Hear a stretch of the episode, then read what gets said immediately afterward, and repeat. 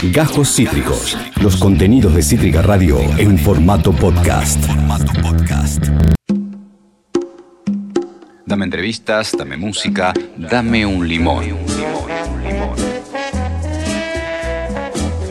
Con Silvio Solar, en el aire de Cítrica Radio. ¿Cómo les va? Bienvenido una vez más. Pongámonos cómodos. Gracias por dejarme entrar un rato en su vida. Hoy vamos a charlar con una dama del rock, del rock argentino, que hace rato que se fue, volvió, se fue. Hoy en día, con la globalización, siempre está, que es Leonor Marchesi. Algunos tendrán vinilos de púrpura, banda argentina de los 80, y algunos han seguido su carrera solista o con Santa o con Onlírica. De todo eso vamos a hablar, pero también vamos a hablar de lo último que sacó, que es un disco muy bonito que se llama Alter Blue. Leonor Marchesi, desde España, ¿cómo estás?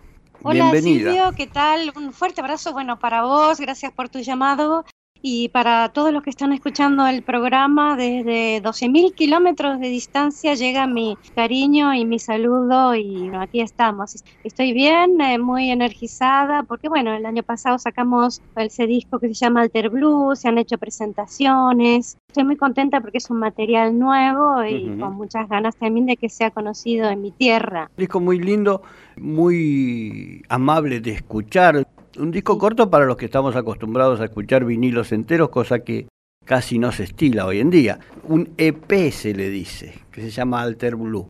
Leonor, ¿cómo los trata la pandemia allí en España? En realidad nos está maltratando a todos, o sea, en el planeta la crisis económica se comienza a dar los primeros pasos. Obviamente en España que es un país como el resto de Europa, como lo son todos, pero más España, muy turístico, ¿verdad? Porque, bueno, aquí las playas, viene mucha gente de Inglaterra, de Alemania, de los países eh, altos donde el frío es muy intenso, los Países Bajos. Y entonces, bueno, bueno, eso se siente y se resiente en la economía, ¿no? De todas maneras, nos estamos cuidando, por lo menos nosotros, mucho, con mucha precaución si bien damos paseos, pero siempre con las, eh, ¿cómo se llaman así? Tapabocas, ¿no? Barbijos, sí. Barbijos o tapabocas. Eso, los barbijos, aquí las mascarillas a tope y eh, bueno, cuidándonos mucho, aunque también hay algunos inconscientes como sabemos que están en contra de la realidad y que niegan que todo esto es cierto, ¿no? Siempre hay algún, eh, digamos, descolocado, desubicado pretendiendo llamar la atención. Sí, también existen los terraplanistas y cosas por el estilo. Yo creo que esta gente están asociados a esto, ¿no? Los terraplanistas, poca información, mucha ignorancia y mucha superstición. ¿Se puede salir a tomar algo por ahí o todavía no? Sí, sí, se puede salir, por ejemplo, aquí estamos en pleno verano, 30, 35 grados, hasta 40 veces, y salimos a las terracitas que se llaman, que son eh, mesas, sillas que están dispuestas en las aceras, en las entradas de los bares, con cierto distanciamiento, dos metros, mascarillas, bebes algo, te tomas una caña, que es una cervecita, por ejemplo, luego te pones la mascarilla del barbijo, continúas la conversación, pero siempre intentamos no tener, por ejemplo, toda esta zona buco nasal eh, cubierta. Mismo en los cuando viajamos nosotros en los, en los medios de transporte, también están dispuestos los asientos que se puede uno sentar o no con unas, unas cintas que ellos marcan, eh, digamos, y te ubican, ¿no? Como alternando las, los asientos y así vamos vamos avanzando en esta pandemia que esperemos se termine con la consolidación de una vacuna que, bueno, va a llevar un tiempo porque también hay mucho mucha desconfianza en torno a todo esto. Sí, no hay nada definitivo todavía. Y me imagino que por la temperatura que vos contás es temporada de playa complicado. claro, sí, temporada de playa primordialmente se están los españoles son los que están un poco manteniendo el turismo en España porque han prohibido la entrada a los ingleses, por ejemplo. El gobierno inglés prohíbe venir a España como el alemán eh, a la península, pero no así a las islas. Por ejemplo, en Canarias sí están llegando alemanes ingleses y en Ibiza también Baleares, ¿no? Menos que son, digamos, la, más, la confluencia de los turistas que vienen de Europa, pero en la península estos gobiernos han prohibido la entrada de, estos países a, venir a España y bueno, se resiente mucho el tema de, la, de los servicios, ¿no? De hostelería y de bares y Inclusive ayer cerraron todas las discotecas y los bares que quedan, los bares nocturnos y las discotecas, por ejemplo, en todo el país. Solamente funcionan los restaurantes, las cafeterías y hasta la una de la mañana está todo eh, despierto. Luego ya no. Claro, se resiente también los shows, Claro, uy, tremendo. Los músicos, bueno, se están haciendo algunos eventos, pero con público muy reducido. Del 100% están yendo los 50%, 30%. De un bar, un pub, para 100, 150 personas están acudiendo 30, 35, con distancia y siempre con el barbijo. Están haciendo por ahí más shows todos los días para intentar, eh, digamos, ganar algo. Los dueños de los locales, que llama aquí de los pubs, están intentando eso. Pero bueno, los grandes festivales y las presentaciones más masivas de discos, esto se han aplazado para la próxima temporada, si es que también da seguridad para hacerlo. Sí, el otro día veía gente amiga como Franz Banfield, que tocó junto a Ariel Roth, era toda una ceremonia, entrar con barbijo, alcohol en gel, sentarse con ah. distancia. Sí, sí, sí, sí, o sea que allí está ocurriendo así también. Leonor Marchesi, metiéndonos en tu historia musical, empezaste muy joven.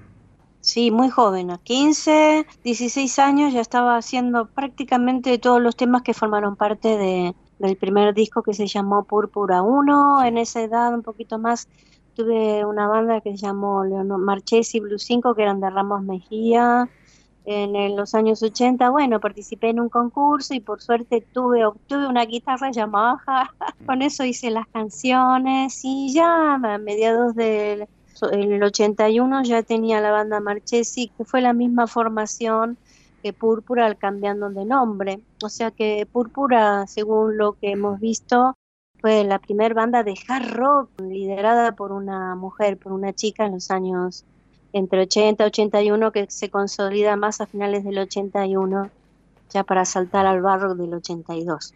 Esa mujer es Leonor Marchesi con quien estamos hablando. ¿Y de dónde te viene la música? ¿Había alguien en la familia?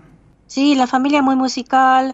Me recuerdo que de pequeña mi hermana y yo pues siempre nos gustó mucho la música. Mis padres nos llevaron, nos apuntaron a clases de guitarra y por las noches mi padre, por ejemplo, nos enseñaba canciones antes de irnos a dormir y luego prácticamente no te digo todo el día, pero a partir del atardecer siempre estábamos con música, si no eran por discos, vinilos o por la radio, o mismo las reuniones familiares eran como shows directamente porque toda mi familia era muy musical de bailar, bailarines, cantantes y además de mucha, digamos, energía artística tenía mi familia. Mi mm. padre tocaba el acordeón de joven, era DJ, luego se dedicó a otras cosas, pero bueno, mi madre también le gustaba mucho la ópera y escuchábamos vinilos de ópera, o sea que era un ambiente muy musical nos criamos. ¿Y el rock?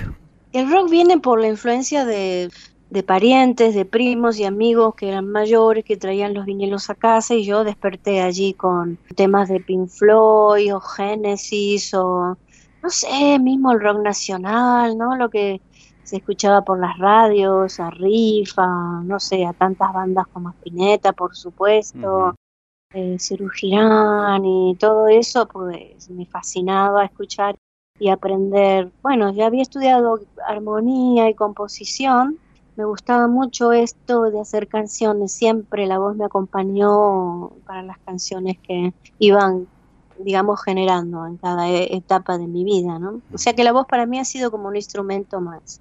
Sí, sin duda. En aquella época, cuando ibas a aprender guitarra, supongo que no te enseñaban con temas de rock.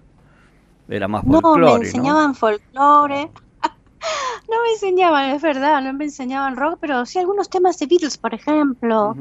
Eh, yo era muy pequeña, imagínate que no sé si tendría 6, 7 años, estábamos en el colegio primario. Y luego, pues, no sé, era como que nos enseñaban folclore, tango, lo típico, ¿no? Que uno aprende cuando es pequeño, ¿no? Eh, digamos, de, también de solfeo, teoría y solfeo y ya también en los años 70 continué con esto. Para llegar a grabar un disco en aquella época no llegaba cualquiera. ¿Cómo llegan a, grabar el primer disco del primer vinilo de Purupura?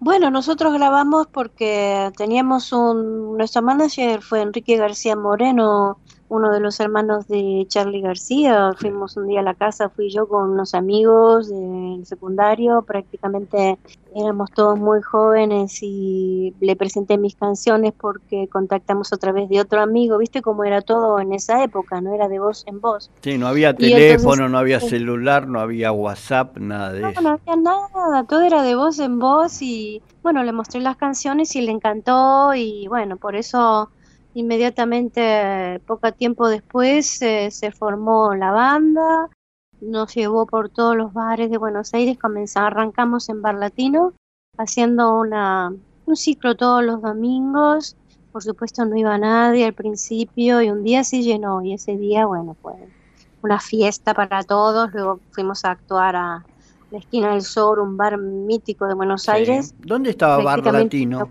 Barlatino estaba en Belgrano, estaba en, no, en Almagro y la esquina del sol estaba en Palermo. Sí, sí, la esquina del sol ya es más, más conocida. y después estaba Fandango, hacíamos un claxon, eran pubs muy famosos, muy conocidos, también ahí tocaba Soda Stereo, Virus, Charlie García, Ceru Girán, hacían presentaciones en estos pubs que eran tan digamos, tan importantes porque tenían un sonido increíble y además que tenían un ambiente muy de bohemia y los músicos estábamos como bastante unidos, ¿no? Dentro de esa bohemia del rock de los 80 fue muy importante para Argentina, que nacieron bandas impresionantes como Virus o de Estéreo, ¿verdad? Eh, paralelamente a nosotros eh, estaba La Torre, que fue la otra banda también en Argentina, hubo dos bandas de rock contundente que éramos Púrpura y La Torre más en un estilo más rock and roll, Púrpura más hard rockero, ¿no? Dos bandas con una mujer en la voz. Exacto, dos bandas con, lideradas por mujeres dentro de un estilo muy contundente que no que no había. También estaban nuestras otras o mis otras contemporáneas, ¿no? Como Claudia Puyol Celeste Carballo, Hilda Lizarazu, Fabiana Cantilo, María José Cantilo, María Rosa Llorio era un poquito antes, pero bueno, una cantidad de mujeres muy talentosas que ya, pero en otro estilo de música, que era más el blues, el folk, más íntimo, ¿no? Pero las bandas muy rockeras y muy contundentes en Argentina eran dos, Púrpura y contemporáneos a nosotros que surgieron un poquito después que nosotros fue La Torre.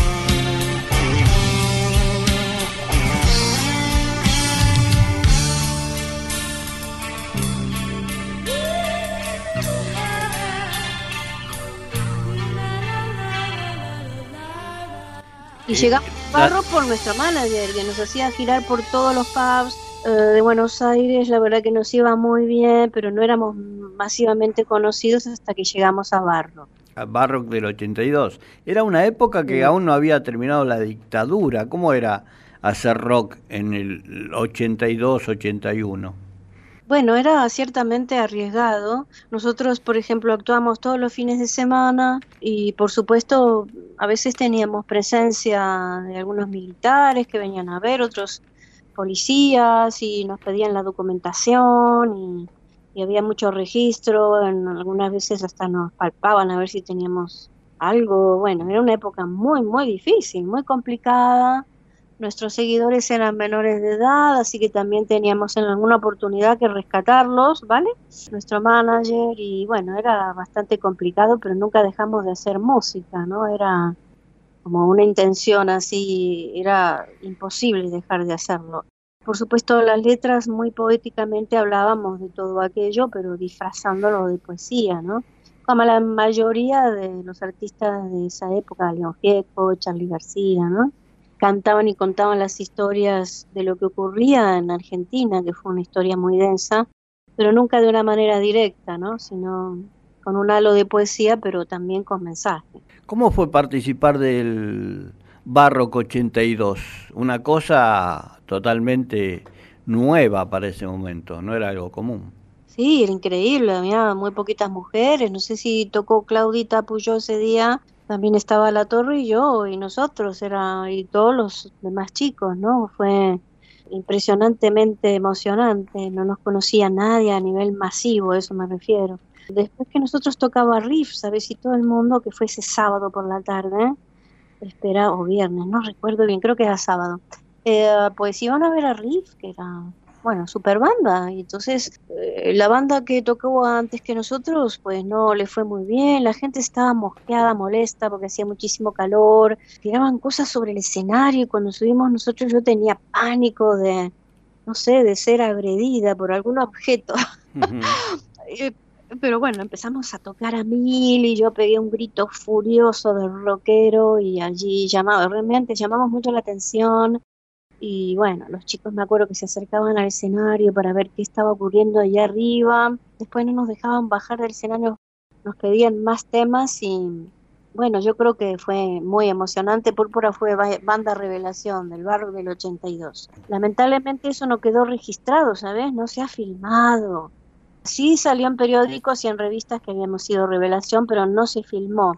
Creo que, bueno, un periodista amigo me decía que las bandas que aparecían en la película de Barrio del 82 tenían como un negocio con los organizadores, ¿no? La agencia, todo el mundo, esta gente que, realizó el, festival. Y bueno, nosotros caímos allí de invitados, pero bueno, realmente sé que los que iban a filmar, los cameraman y muchos periodistas que iban a transmitirlo en directo se arrepintieron. Me comentaba este periodista porque, bueno, parece ser que lo nuestro fue bastante llamativo. El, o sea, Osvaldo Greco, el guitarra, salió con un diapasón a tocar la guitarra, yo así con unos agudos infernales y una base muy, muy contundente. Éramos cuatro nada más, pero hicimos mucho ruido esa tarde. Estaba Fernando Ortega en el bajo. Estaba Fernando Ortega en el bajo, estaba Marcelo Leonardi en batería y Osvaldo Greco en guitarra. En guitarra. Y yo en la voz. Y Leonor Marchesi en voz. Eso era Púrpura, primer disco. Logran grabar el segundo disco, segundo vinilo. Por barro del 82 que nos mm, a los meses siguientes estábamos grabando Púrpura 1, todavía no, no había nada registrado en vinilo y luego del 82 al 83 grabamos el otro Púrpura, Púrpura 2 hicimos la presentación en obras. Eh, Púrpura fue también la primera banda rock con chica al frente que tocó en obras, ¿no? Dentro del estilo, te digo.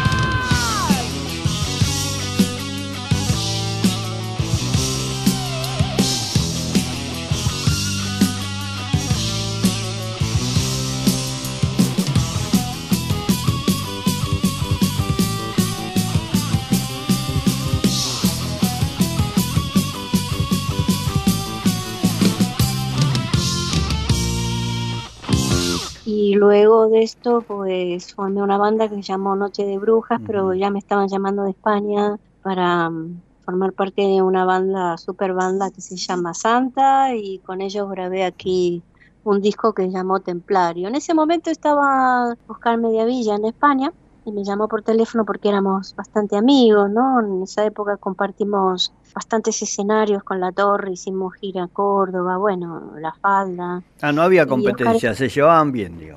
Sí, en aquella época sí, la competencia siempre por parte de la gente, ¿no? Unos preferían a la torre, los otros púrpura. Pasó casi siempre acá, al menos hasta hace un tiempo. Sí. Hiciste un obras, en aquel momento hacer un obras era llegar, era tocar el cielo más o menos. Claro, eso fue increíble porque además de obras se llenó de gente, fue una fiesta, eh, realmente fue increíble, tocamos los temas de los dos discos y tuvimos bastante, o sea, mucho éxito. Púrpura fue una banda de mucho éxito, mucha repercusión a un nivel popular, eh, de muchos seguidores, tuvimos el primer club de fans en Argentina, eh, los chicos nos seguían por todos lados, eh, fuimos lo que empezamos a hacer, por ejemplo, marketing, de camisetas, remeras, gorras con el nombre de Púrpura. En aquella época no había eso. y esto lo hacíamos todo a pulmón, o sea que era muy enriquecedor para nosotros. También el equipo Púrpura tenía todos los que trabajaban, los sonidistas y asistentes. Teníamos un equipo de sonido que también funcionaba muy bien con, a veces hacían sonido a virus, a veces sonido a Soda Stereo cuando recién comenzaban. Formamos parte de la misma agencia de, Soda Stereo. Eh, bueno, era toda una movida imparable, ¿no? Todos nos conocíamos. Sí, tuve una buena relación en esa época con ellos porque habíamos compartido escenario. Pero bueno, yo al distanciarme, al venir a España, al ser contratada, porque como te comentaba Oscar, decía, bueno, mira que aquí hay posibilidad que una cantante se ha marchado y me preguntaba a mí si quería venir y ya el disco de, digamos, uno de los discos de Púrpura habían sido escuchados por el manager de, esta banda española, dado que un familiar había viajado a la todo era así, de mano en mano, de voz en voz.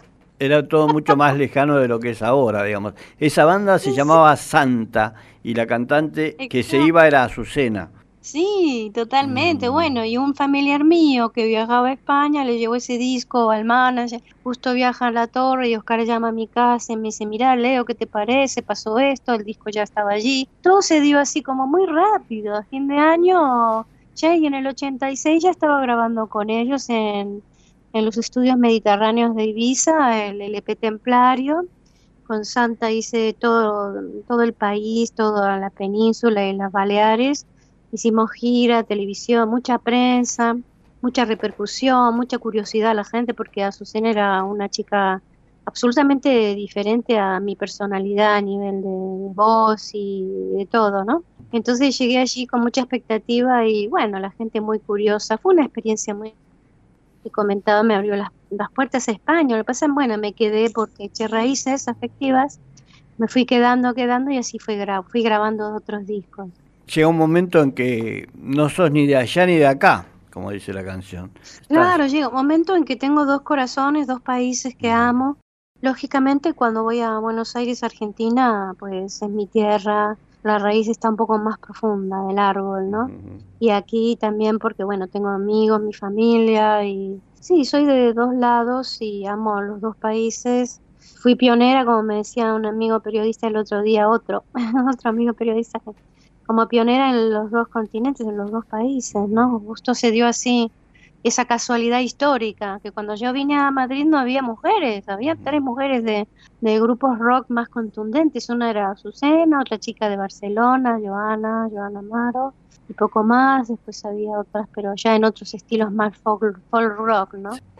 En aquel momento no había demasiado rock en España, salvo no, y un ambiente muy machista también, que bueno, como en Argentina, que al principio, claro, se enteraban de que había una chica guapita ahí cantando, iban a ver cómo era más que escucharme.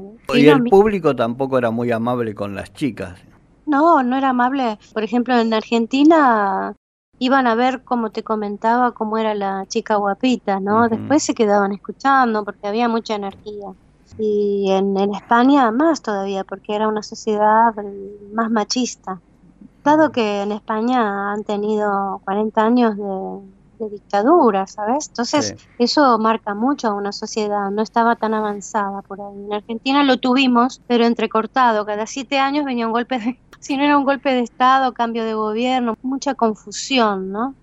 En cambio, aquí era todo, digamos, el avance era todo más lento. Cuando llegué era muy, una sociedad muy machista, iban a ver a la, a la chica guapita, guapa, que a ver si cantaba o no cantaba, pero querían verla más que escucharla. La fuerza de la música lo llevó a abrir los oídos y eh, a través de eso llegar la música a su corazón.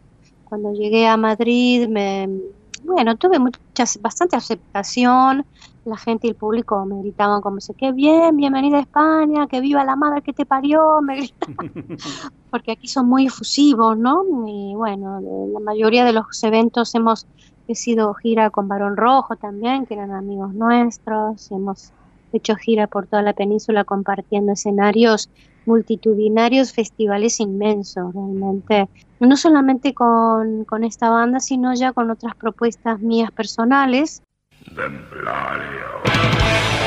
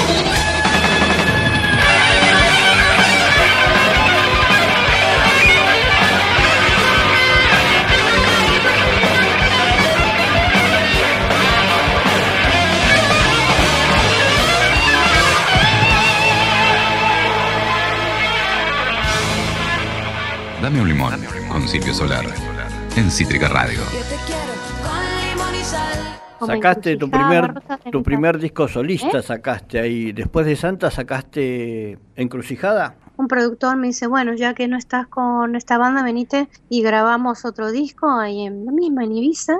Estuve viviendo una temporada y grabé Encrucijada. Las canciones las hice allí en la isla un estudio inmenso que lo teníamos para nosotros solo con David Herman en, la producción y en baterías, David Blyton en guitarra, músico inglés eh, que había tocado con las primeras épocas, con las primeras formaciones de Simple Mind, por ejemplo.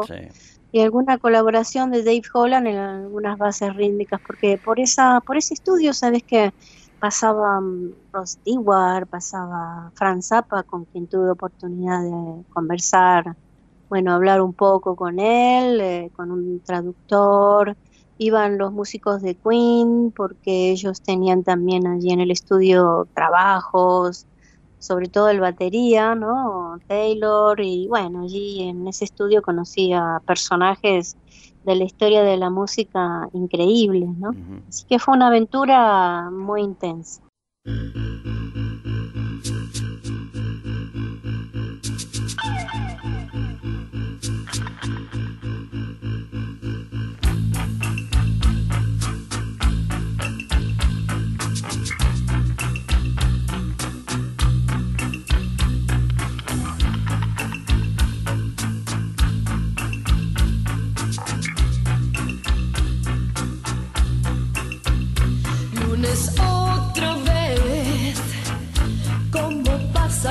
Semana.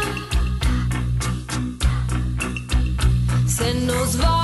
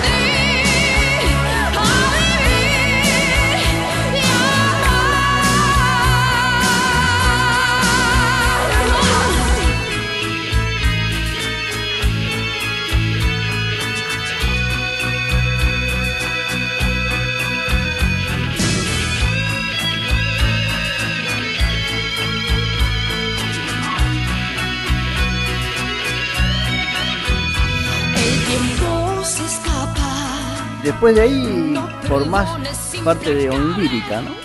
Sí, luego de Encrucijada, que se presentó en eh, un festival multitudinario, eh, encuentro iberoamericano de rock, con grupos como Caifanes, México, de aquí Barricada, muy conocidos, estábamos nosotros también, después de Encrucijada, y está todo digitalmente, por supuesto, ¿no? en las plataformas, se llama Reloj de Arena el disco. Ahí, ahí metes dos, dos temas uno es Juana Zurduy. Sí, ¿Cómo, se te ocurre Juana hacer Zurduy, esas cosas? Alfonsina y el mar. Sí. Sí, sí, por ejemplo, yo trabajé ese disco con Juan Revilla como el, con el anterior Rosas de Metal, ¿no? Mm. Bueno, tuvimos esa idea, sobre todo Juan me dice, Juana Zurduy sería buenísimo llevarlo a, a Eclectic Rock, ¿no? Una mezcla de bases y de cosas muy dentro de lo tecnológico y folclórico, ¿no? Que así quedó Juana Zurduy.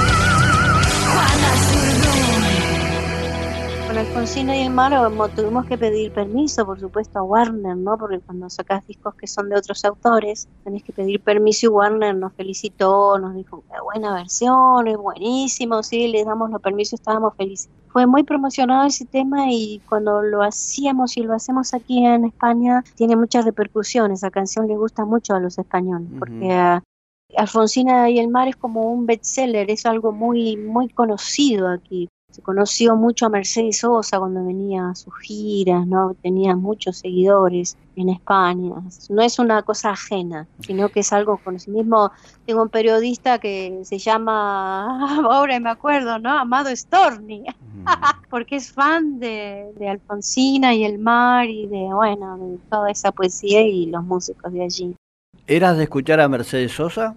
Sí, escuchando a Mercedes Sosa, por supuesto, en la infancia, en Buenos Aires escuchábamos en casa mucho folclore, tango, argentino y cuando venían aquí a hacer gira, actuaciones, en la medida de mis posibilidades iba a acudir, una vez fui a ver a Mercedes, me acerqué a saludarla, porque yo era muy amiga de Fabián, del hijo, Fabián Matus, desaparecido lamentablemente hace unos años. Sí, hace poco. Y bueno, todos los argentinos que venían aquí, y que han venido muchos, ¿eh? En la década de a finales de los 90, por ejemplo, porque durante los años 93, 94 hasta el 96, 98 yo estaba en Argentina mucho tiempo yendo y viniendo, ¿no? De Madrid a Buenos Aires por cuestiones de trabajo y cosas no personales. Y luego ya me quedo en Madrid para grabar el Lírica y el Lírica lo presentamos en un festival increíble que se llama Leyendas del Rock que bueno, se presentan bandas de Centro Europa, me han venido algunas de Estados Unidos también, y fuimos nosotros y fue muy grata también esa experiencia.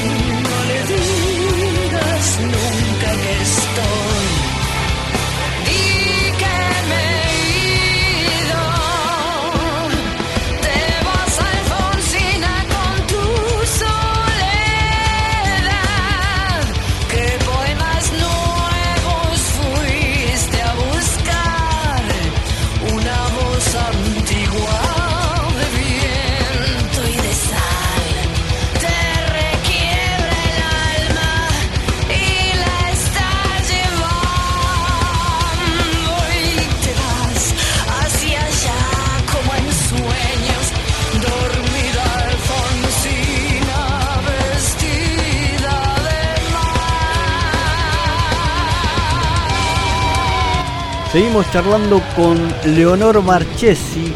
En este caso vamos a hablar de su etapa solista, de su disco Rosas de Metal. ¿Cómo le fue a Rosas de Metal, tu segundo disco solista? Rosas de Metal fue un disco que se editó en Argentina por Interdix. Fui a hacer promoción. Quedó un poco en el olvido, te digo la verdad. Creo que no se le dio todo el empuje que tendría que haber sido, ¿no? En cuanto a nivel promocional, porque claro, eh, yo tenía que regresar a España por asuntos de trabajo y no me podía quedar allí para, para hacer el recorrido de la promo del aspecto promocional. Viste lo que es que son por lo menos tres meses de radio, televisión, de grabar un vídeo, de hacer todo, digamos, en torno a un proyecto, a un producto, el aspecto promocional. Pero al tener que regresar a España, eso quedó un poquito en el aire, ¿no? Pero bueno, no la música, porque, no sé, recibo mensajes privados que de canciones, o sea, de comentarios de que a la gente le había gustado mucho cuando había llegado a puntualmente a, su- a sus manos, ¿no? Sé que se consigue a través de internet, hay algunos físicos y creo que en algunas tiendas de discos se pueden encargar. Rosas de Metal es un gran disco también, hecho con Juan Reviga también, grabado en Madrid y editado en Argentina.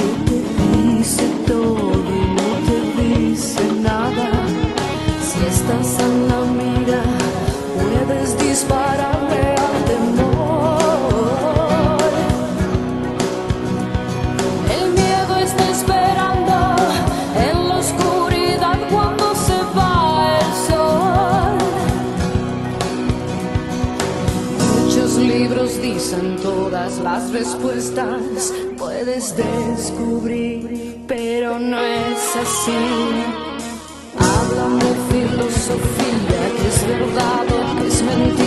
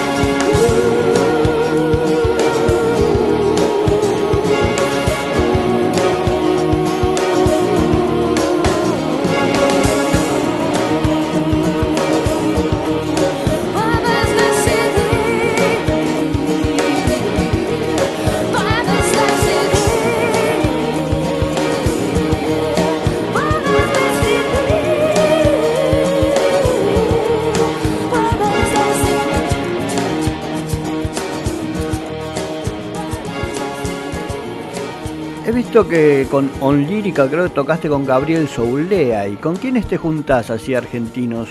Sí, en esa época vino, estaba Gabriel Soule, que hacía poquito que estaba, había llegado, y, eh, decidimos convocarlo y tocamos con él precisamente en Leyendas del Rock, el festival, y eh, el batería también, Gustavo Segura, que tocaba en una banda en Argentina que se llamó Alianza. Sí, la banda de Barilari Bistolfi. Claro, exacto. Gustavo Segura en la batería, batería increíble, con su mujer, eh, Lucía del Campo, que también excelente teclista que habían hecho, ellos habían estado viviendo de Buenos Aires y fueron a Miami, de Miami a aquí a Madrid y así los conocí a través siempre de amigos, ¿no? Después la parte de la producción y con quien compartí autoría de esta de este proyecto en lírica también otro argentino y los bajistas y otro guitarrista eh, españoles. Y actualmente estoy con Mariano López en la batería, que es el sobrino de nuestro querido Negro García López, el guitarrista. Eh, Mariano López tocaba con el Negro García López, tocó con Charlie García, y bueno, y después bajista y guitarras españoles, y yo. Ahora sacaste Alter Blue. ¿Qué significa Alter Blue, el nuevo trabajo solista de Leonor Marchesi? Bueno, venía haciendo como todos mis discos dentro del rock son bastante eclépticos y eh, los estilos muy versátiles dentro del rock y su fuerza, ¿no? Y este quería migrar con la música, entonces migré a, a, un estilo que tenía en mente, por lo menos subjetivamente, más alternativo. Y el alter blue alternativo, azul, por la, ah. digamos, me induce el color, ¿no? Digamos, el sonido del mar, el color azul del mar y lo alternativo de esta música azul, que para mí yo lo, lo veo en mi mente como un color. Las canciones las veo así, como en tonos azulados, ¿no? Como muy visual está en mi mente. Y por eso le puse Alter Blue al proyecto. Si bien no se escribe como azul, obvio, pero también es como una palabra inventada, ¿no? Alter Blue. Y hay palabras inventadas, hay un tema que se llama Moon Lua, por ejemplo. Eh, luego, bueno, hay otro tema que se llama Migrar, está el tema inicial que es Alter Blue. Es un disco que no es heavy metal, es un disco de rock, pero no es heavy metal. Es un disco, me da la sensación que es más maduro, más amable por ahí para escuchar. Se pasa rápido, ¿viste? Porque ya terminó el disco, ¿viste? Cuando la estás pasando bien Ah, mira qué bueno, buenísimo esa sensación. Sí, es un disco de rock alternativo donde prevalece mucho la melodía y los arreglos de guitarra más sutiles, también con un deje de operístico, porque bueno, en los últimos discos también cantaba algo de ópera lírico. En Mulúa se ve al final también algo de, de esto. Y bueno, sí, es un disco más íntimo, por ahí decirlo, más de color azul, ¿no? Sí más alter blue por ahí, pero dentro de que había querido migrar dentro del rock y me fui por ese estilo más de rock progresivo alternativo. Justo hay un tema que se llama Migrar en el disco. ¿De qué va ese tema? Ese tema va primordialmente de todo, digamos, el recorrido o el camino que siguen haciendo los refugiados. Entonces que van migrando, ¿no? De, de un lugar a otro, buscando un sitio mejor, un lugar para vivir, mismo los inmigrantes, la gente que viene de la costa africana, los refugiados, el migrar, ¿no? El mismo estribillo así hablo de ello, ¿no? Ahogaremos nuestras ansias en batallas de amor, ahora o nunca. Bueno, sí, como muy simbólico todo, pero bastante directo en ese sentimiento de lo que significa por ahí el desarraigo, el migrar, el tener que esconderse para ser libre en otro lugar.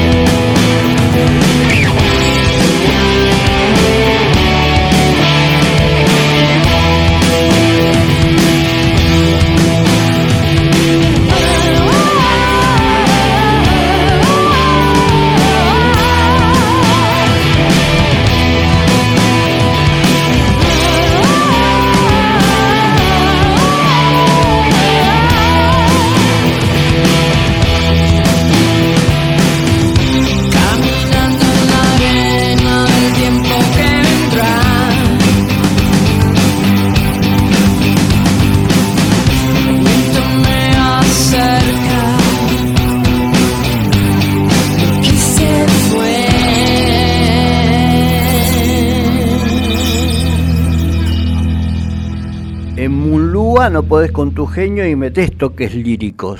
Porque vos tenés una formación lírica. Sí, yo bueno, hice, estudié canto, hice cursos de canto lírico en Buenos Aires y los terminé aquí, compatible con el rock desde siempre. Mismo en los 80 también incursionaba con algo lírico en las canciones.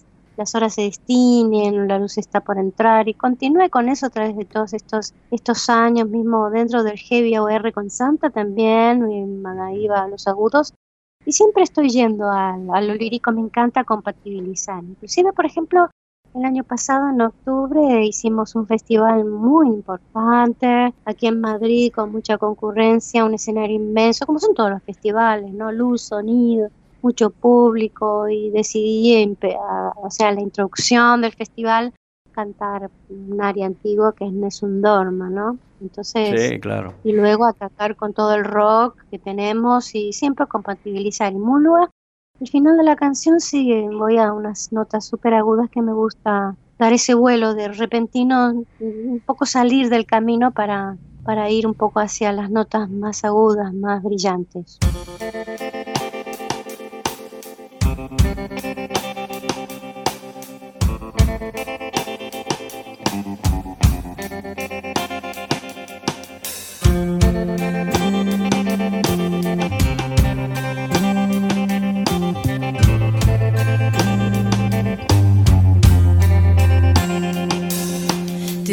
Mis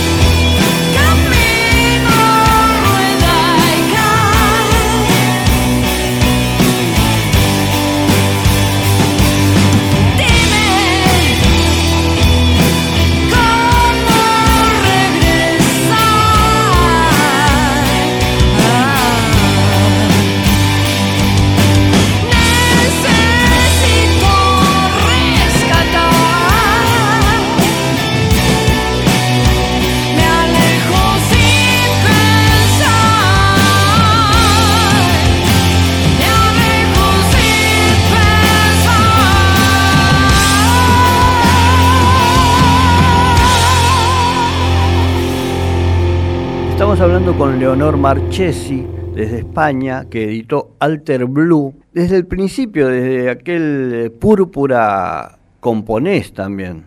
Sí, siempre he hecho canciones. De pequeña, creo que a los 11 años ya tenía una samba, creo recordar. Y a los 12, 13 años, creo, sí. Tenía dos zambas que había hecho y luego a partir de eso mm, seguía haciendo canciones y colaborando con mis compañeros, autores, también en letras y tenían una melodía. Mismo en Santa cuando llegué aquí, ellos estaban encantados también de, de recibirme como autora, tanto en letra como idea de melodías, etcétera. O sea que sí, sí, la composición me ha acompañado siempre.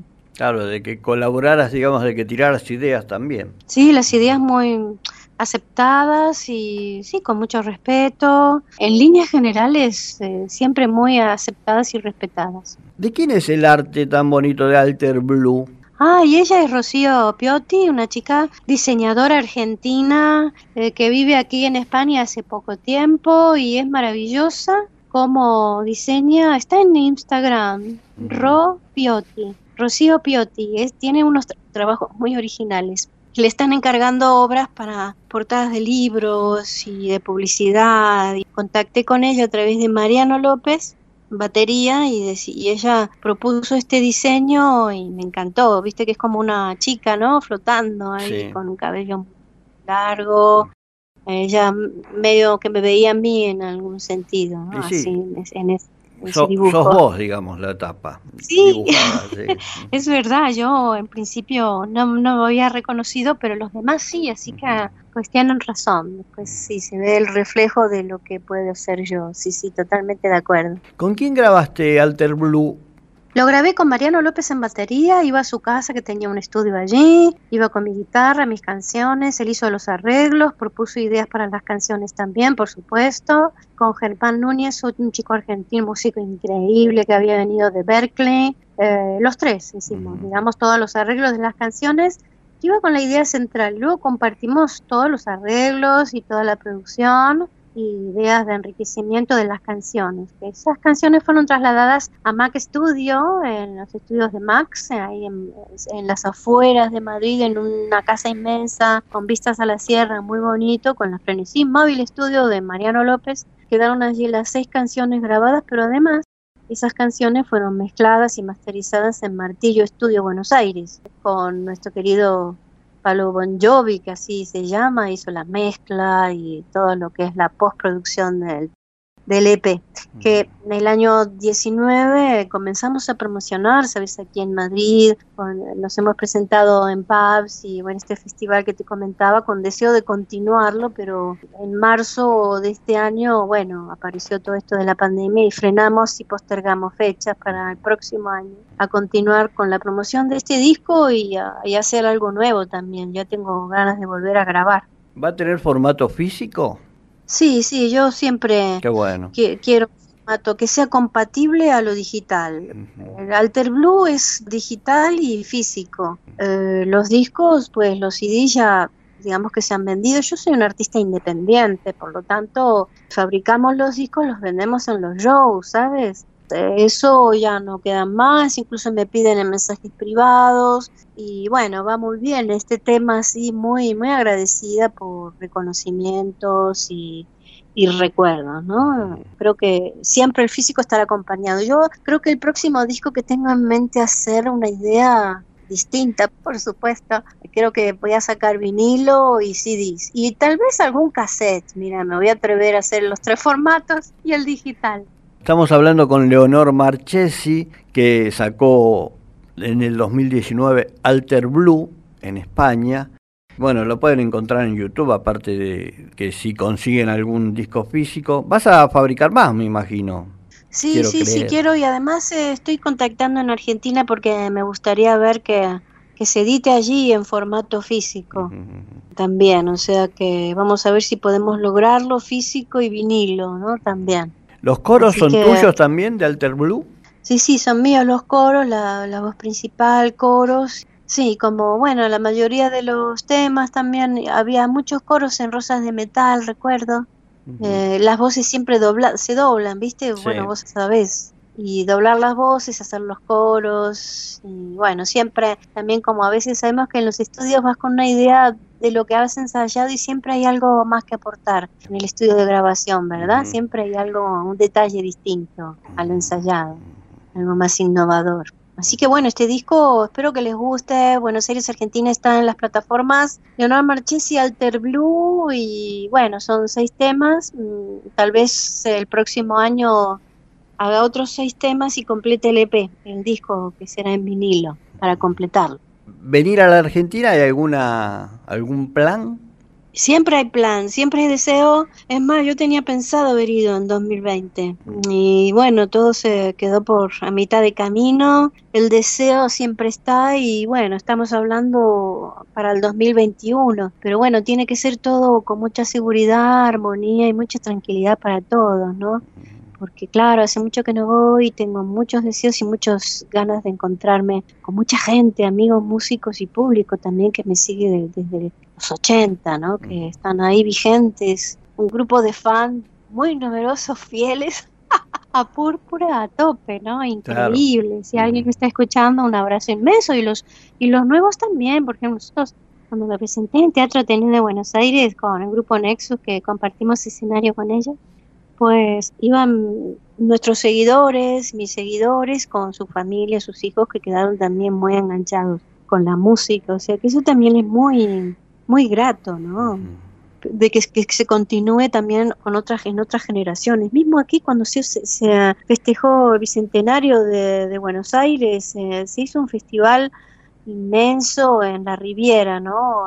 Hace creo que cinco años o un poquito más, y ahí participaban grupos españoles y argentinos, estaba por supuesto Claudio Gavis, estaba Coti, Ariel Rod, eh, músicos españoles, estaba yo con mi banda lírica y bueno, hicimos unas presentaciones, bueno, tocamos por supuesto Alfonsina y el mar. Y había mucha gente de varias edades, muchas edades muy jóvenes se acercaron a hablar conmigo, a preguntarme por el proyecto donde estaban los discos, que les había gustado mucho, ¿no? El proyecto en lírica. Estamos charlando con Leonor Marchesi, de su disco Alter Blue. ¿Cuál es el tema que más te gusta? O sea, me, me, gustan todos porque son distintos, ¿no? Cada uno dentro de un estilo muy diferentes. Pero mm, hay un tema que se llama Confusa, que me encanta, igual que Alter Blue, por ejemplo. Me parece que son temas muy, muy cercanos a mí, ¿no? Y después, por ejemplo, me siento muy identificada con estos dos temas y por supuesto con Mulúa en la parte central. Hay fragmentos, hay cosas que me, que me, motivan mucho, pero yo creo que Confusa y Alter Blue eh, son para mí los, los preferidos.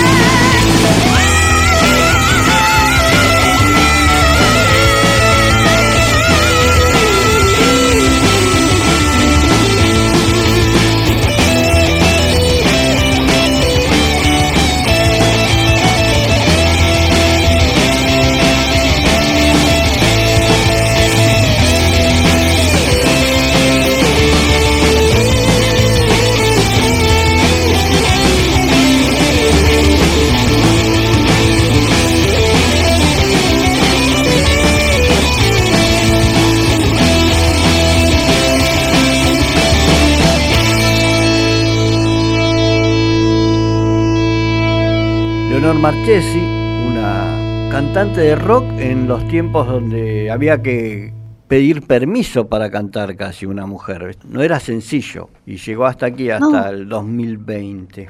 Exactamente, Nos, yo empecé por muy inconsciente porque me gustaba el rock, hicimos el grupo del barrio, luego hicimos Púrpura, pero no era totalmente consciente de lo que estaba haciendo, lo que era la perspectiva mirándolo desde ahora hacia el pasado, creo que fue muy inconsciente, ¿no? De mi, de mi parte, como de tan, supongo que mis colegas también pensarán lo mismo, ¿no?